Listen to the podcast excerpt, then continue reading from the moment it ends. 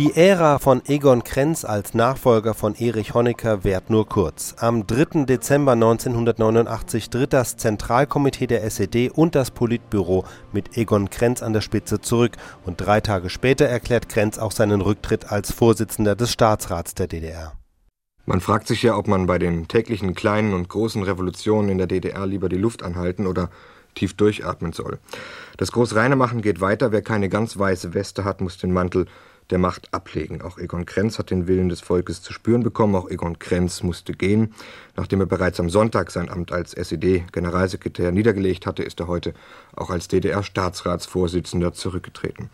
Die Arbeitsgruppe der SED jedenfalls, die den Parteitag vom 17., nein, vom 15. bis 17. Dezember vorbereiten soll, diese Arbeitsgruppe muss jetzt noch einen Zacken zulegen. Schon am kommenden Wochenende nämlich will die SED zusammenkommen. Hartwig Heber berichtet aus Ostberlin.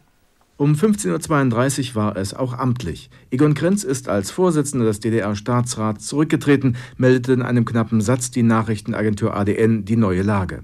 Lediglich die Funktion des Oberbefehlshabers als Vorsitzender des Verteidigungsrates hat er noch beibehalten, aber dies dürfte auch nur eine Frage des Übergangs sein.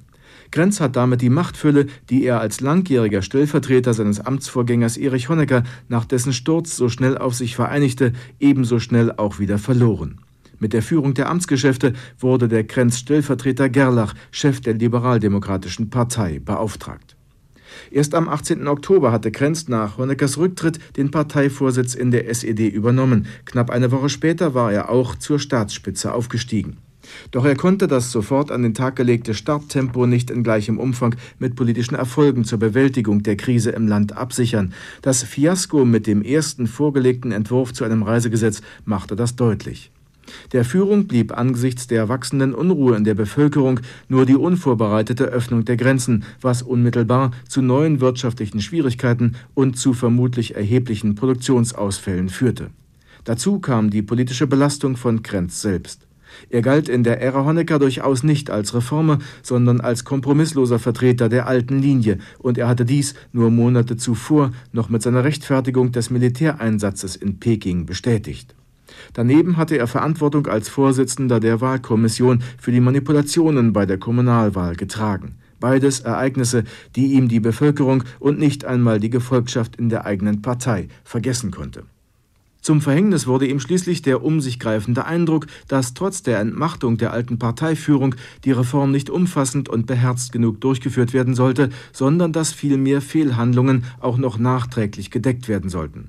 Dafür stand die aufkommende und schnell um sich greifende Korruptionsaffäre, die am Wochenende schließlich zum Rücktritt der gesamten Parteiführung von Politbüro und ZK der SED führte und die allein auf den Druck aus der Bevölkerung und mehr noch der Parteibasis hin erfolgte.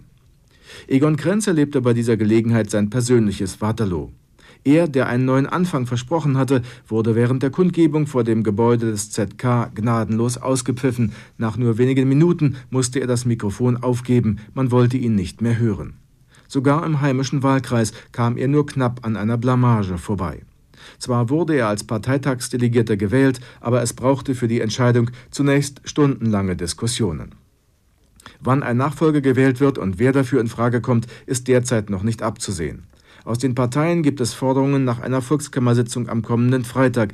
Dieser Termin dürfte sich aber durch die vorverlegte Einberufung des SED-Parteitages erledigt haben. Als Interessenten für den Vorsitz im Staatsrat dürften mehrere Kandidaten in Frage kommen, so der LDPD-Vorsitzende Gerlach, dessen Chancen allerdings inzwischen nicht mehr sehr groß sein dürften, wie auch der Dresdner Oberbürgermeister Berghofer, SED. Möglicherweise käme aber auch eine Doppelfunktion für Ministerpräsident Modrow in Betracht, zumindest für eine Übergangszeit